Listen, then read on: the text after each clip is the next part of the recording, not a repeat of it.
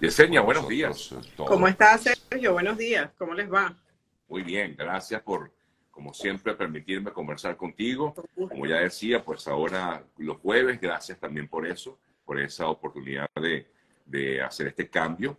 Y, y, bueno, importante poder conversar acerca de estos temas migratorios que siempre sé que son de interés para muchos que se conectan con nosotros eh, todos los días. Con gusto. Eh, bueno, eh, nada, hace rato conversaba, comentaba acerca de decisiones eh, que tomó, se tomaron en Texas eh, por esta colocación de las boyas en el Río Grande. No sé si viste esa información. Vi algo que salió ayer, pero la verdad es que no lo he, no lo he leído completo sobre el tema de las boyas. Sé que ordenaron que se remuevan las boyas del, que están alrededor, ¿no? En el agua. Así, tal no cual, sé qué tan, qué, tan, qué tan posible sea que la medida se lleve a cabo, ¿no? La verdad esa parte la desconozco, pero por ahora hay que esperar a ver qué dice el estado de Texas sobre removerlas o no, porque entre comillas es una protección, ¿no? Para el estado eh, tenerlas Sí, supuestamente allí, ¿no? sí. Bueno, pero igualmente no solamente ordenaron quitarlas, sino no volverlas a poner. O sea, no volver a poner algo similar. Correcto, correcto. esta decisión, la decisión que tomó este, Sí. este juez. Por ahí hay varias noticias eh, interesantes, sobre todo, a ver, con el tema del paro humanitario para las personas que están muy Por- pendientes. Me han visto más de 15 personas que estaban pendientes de octubre y noviembre que los han ido aprobando. Es decir, se está como moviendo la cosa por el momento. Seguimos sin la decisión del juez. Como bien saben, el juez no se sabe qué va a decidir todavía. Eso aún está completamente pendiente.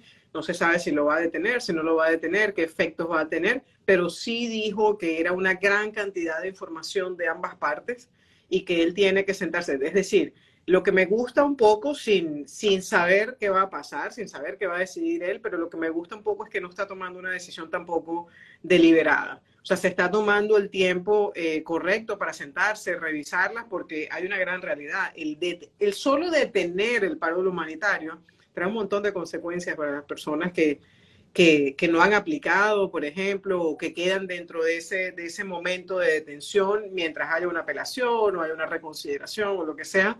Entonces es importante que un juez definitivamente eh, se tome el tiempo para poder, para poder hacer una, una medida, una decisión de una medida como, como lo ha sido el paro humanitario, que definitivamente ha traído a cualquier cantidad de personas al país de manera legal, lo cual definitivamente sí, no, no sé, Sergio, si tú eh, coincides conmigo, pero yo he estado bastante de cerca viendo un poco lo del de tema fronterizo y creo que ha bajado bastante eh, la cantidad de personas tan afectadas porque estaban pasando por la frontera o lo que sea. Sin embargo, el Darién sigue siendo claro. Un problema gigante. Una cosa es lo que pasa, digamos, en esta frontera, en la frontera sur.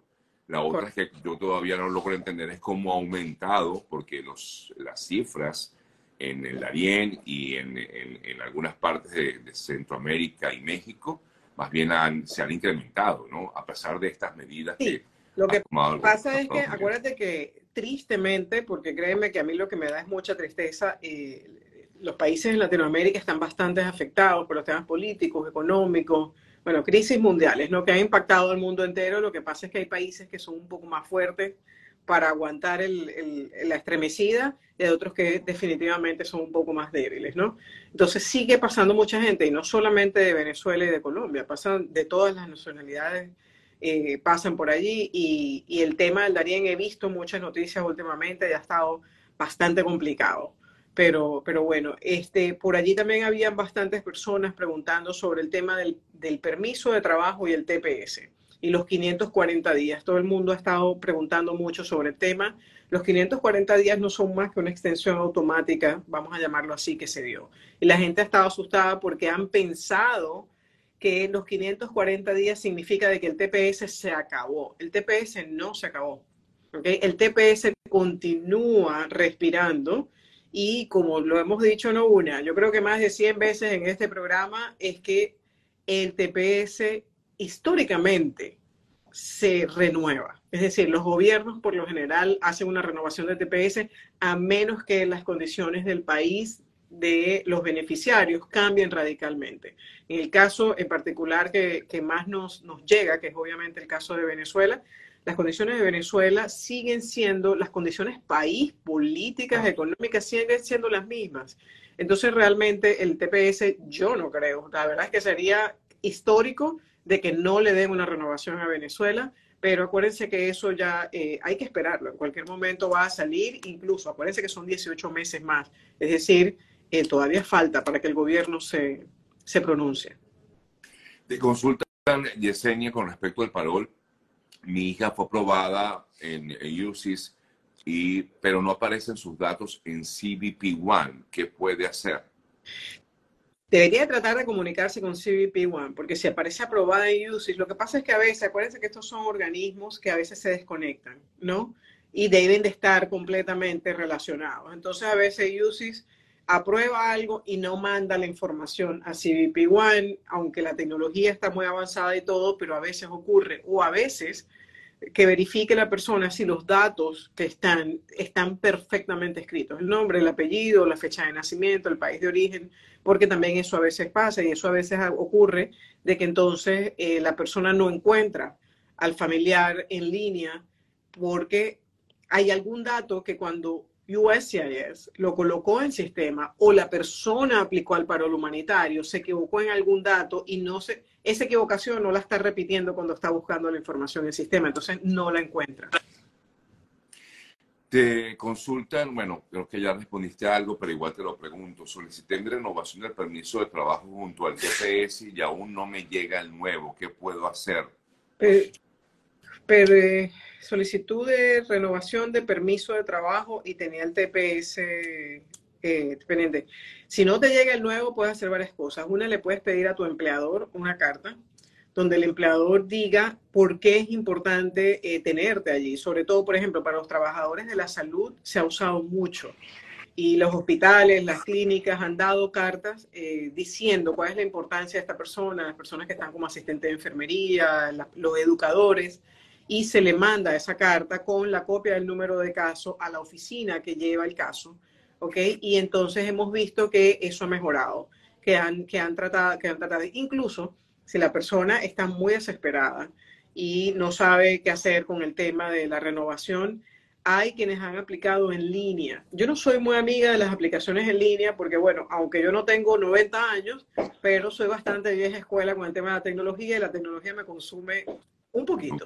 Entonces, pero he notado que las personas que han estado aplicando en línea a los permisos de trabajo les ha llegado bastante rápido. Estamos hablando de un mes, un mes, un mes y medio o semana. Se lo puedes intentar. El único problema es que lo que ya pagaste es, es muy difícil de que inmigración te lo reconozca. Vas a tener que volver a pagar. Pero yo siempre he dicho, hay que, hay que, hay que balancear el costo-beneficio, ¿no? Si yo vuelvo a pagar 400 y pico de dólares por la aplicación, este, pero voy a salvar mi trabajo, ¿ok? Eh, significa de que voy a tener más beneficio que si me quedo sin gastarme mis 410 dólares, pero pierdo el trabajo. Ya, ya.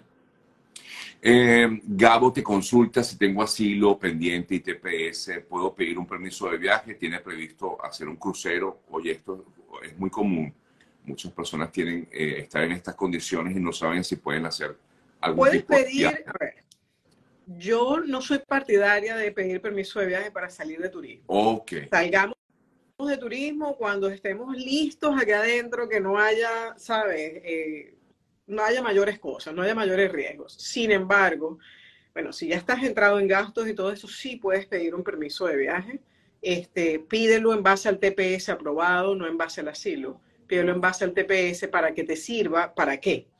Primero, no solamente para volver a entrar, sino también eh, que te sirva para poder, eh, si vas a hacer un cambio de estatus a otro tipo de visa, tengas ese nuevo parol, por decirlo así, entrando con una nueva I-94 y eso te va a permitir hacer un ajuste de estatus.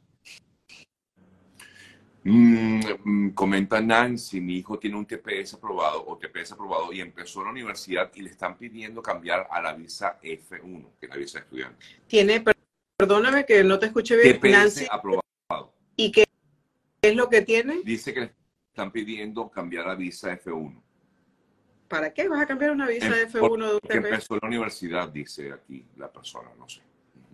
Lo que pasa es que si tienes el TPS, bueno, es que depende también de las condiciones de la universidad, ¿no? Porque generalmente las universidades, acuérdense de una cosa, Las visas de estudiantes son un gran negocio para las universidades. Eso es una realidad. Yo no hago visas de estudiantes, no por eso. Sencillamente no las hago porque me parece que las universidades dan muy buena asesoría, tienen unos centros estudiantiles para, para, estudiantes internacionales con toda la información. Y siempre le digo a la gente, ¿para qué pagarle eh, realmente a un abogado, algo así? Una cantidad de dinero cuando las universidades te dan muy buenas opciones. Sin embargo, hay casos que son un poco más complicados, que sí necesitas del abogado que te lleve de la mano este, con la visa de estudiante. Pero si yo tengo un TPS, yo estoy autorizada para permanecer en el país, tengo un permiso de trabajo y tengo un seguro social para vivir y, declarar impuestos y hacer toda mi vida normal en Estados Unidos. Entonces, hacer una visa de estudiante, eso es como, como, contraproducente. Una visa de estudiante, le estoy diciendo inmigración, soy no inmigrante, pero también tengo un TPS. Eso no me, no me funciona mucho, no, me, no, me, da mucha lógica. Si uno tiene visa si uno tiene visa y está en Estados Unidos, ¿puede solicitar paro humanitario? No. No, si ya estás en Estados Unidos, no puedes solicitar el paro humanitario.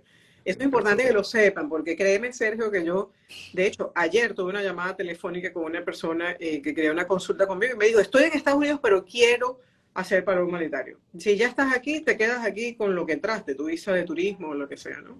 Mira, Yesenia, muchas personas me siguen escribiendo, veo que hay varias personas que hacen la misma consulta eh, y ya la dijiste al comienzo, pero pudieras reiterarlo, porque comentaban, preguntan, dicen, tengo eh, desde el 10 de noviembre o desde octubre estoy esperando el parol, no tengo respuesta y de verdad ya va a ser un año, casi un año de eso que debemos hacer, que podemos hacer. Yo sé que lo dijiste al principio, pero Están saliendo, se está moviendo eh, la cosa, están saliendo las aprobaciones de parol humanitario, no nos desesperemos eh, no hagamos 5, 6, 7 aplicaciones por todos lados. Cuando yo digo actualizar información, es que en un año probablemente la información del sponsor ha cambiado. ¿Ok? Entonces vamos a actualizarla, vamos a mantener esa cuenta al día para que, cuando el oficial entra esté todo al día y no haya más demoras. ¿Cuándo reaplicar? Cuando el sponsor ya no quiere ser más tu sponsor. Cuando hay errores eh, graves en la aplicación es preferible reaplicar porque eso no te lo van a aprobar. ¿Ok? Pero no reaplicar por reaplicar, por reaplicar, por reaplicar, por reaplicar. Pero están saliendo. He recibido muchas personas en las últimas dos semanas informándome y yo se los agradezco mucho, además, a las personas que se conectan, que nos mantengan informados de, mira, me salió la aprobación, me salió esto, me mandó esto USCIS. Por cierto, hay una noticia bastante eh, importante, que es que la semana pasada, mucha gente en Estados Unidos que tiene asilo pendiente, que recibió un mensaje de texto de USCIS, y la gente entró en pánico porque pensaron que era una, un fraude, que era un texto fraudulento o, publicitario. No, eh, no tenía nada que ver con algo fraudulento, sencillamente USCIS se está metiendo un poco más en la tecnología, por lo que yo me voy a tener que meter un poco más en la tecnología. Y ellos agarraron a todos los aplicantes de asilo, o a casi todos los aplicantes, no se alarme si a usted no le llegó, ¿ok? Y les mandaron un mensaje de texto diciendo, si tienes la aplicación XYZ de asilo político, puedes aplicar al permiso de trabajo. Si ya tienes permiso de trabajo, no vayas a aplicar porque USCIS te mandó ese recordatorio. Pero si no lo tienes, aplica tu permiso de trabajo. Incluso yo le digo a las personas, mira, ya hay alguien diciendo que recibió ese mensaje. Yo le digo a las personas, si no tienes permiso de trabajo porque no tienes trabajo en estos momentos, igual pídelo, porque cuando apliques, lo primero que van a hacer tu, tu empleador es pedirte el permiso de viaje y de trabajo, perdón, y qué vas a hacer si no lo tienes. Eh, te consultan cuánto dura la remoción de condiciones EB5. Uy, depende de inmigración. puede demorarse dos años, tres años, un año, todo depende completamente de inmigración. Ahí sí hay que tener un poquito de paciencia. ¿Qué, es? Pero es una visa EB5. Es una visa de inversión. Este, ellos, ellos te dan primero una residencia condicional y le tienes que quitar esas condiciones por medio del formulario I-751 para de, de, de, condicional a permanente y este, te dan la residencia permanente después, pero es para la visa de inversión que es la EB5. Debo, o pregunta aquí, tengo mi primera corte pronto, ¿necesito llevar abogado? Bueno, todo depende, ¿ok? Primero, la primera corte no es para pelear ya el caso o discutir el caso, argumentarlo ya frente al oficial de inmigración. La primera corte es lo que llaman una vista. tienes que ir sí o sí, aunque seas tú y aunque no tengas abogado, tienes que ir porque si no vas, te cierran el caso, te juzgan en ausencia y te pueden eh, poner una orden de deportación del país. Pero si tú, lo único que tienes es tu asilo, ¿ok? Si tú quieres llegar a residencia porque tú consideras realmente que tú tienes un asilo viable, yo te recomiendo definitivamente buscarte un abogado que te represente incluso desde la primera corte, porque ¿qué es lo que pasa? Hay abogados que ya tienen, por ejemplo, mucho, son conocidos en esa corte, sabe cómo el juez le gustan las evidencias, etcétera, etcétera, y te puede trabajar y fortalecer el caso con mayor cantidad de tiempo, este, de acuerdo a las exigencias cada juez tiene su forma, ¿ok? Ahora, si tú no tienes dinero, tú puedes ir, hay, listas de abogados pro bono para, para, ayudar en casos humanitarios, como es el caso de los asilos políticos, y puedes ir perfectamente también con abogado pro bono. Pero si ninguna de esas califica, puedes ir solo, pero no dejes de ir y le, el, juez te va a preguntar por tu abogado, le va a decir que no tienes recursos en el momento, que estás eh, buscando un abogado, para, y te va a dar probablemente no la audiencia individual, que es la final, sino otra fecha más para lo que llaman el máster, que es esa vista. Vamos a darle oportunidad, eh, Yesenia, como siempre hacemos aquí en el programa, a unas tres personas a que se conecten con nosotros. Eh, por favor, no sé, hagan una señita aquí en Instagram, para quienes están en Instagram, para poder darles cabida a, a, sus preguntas. Mientras tanto, voy leyendo algunas otras. Por aquí te consultan acerca de la visa EB4. ¿Cuál es esa?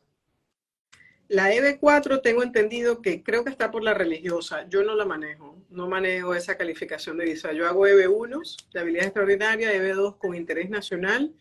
He hecho EB3 y EB2 con certificación laboral.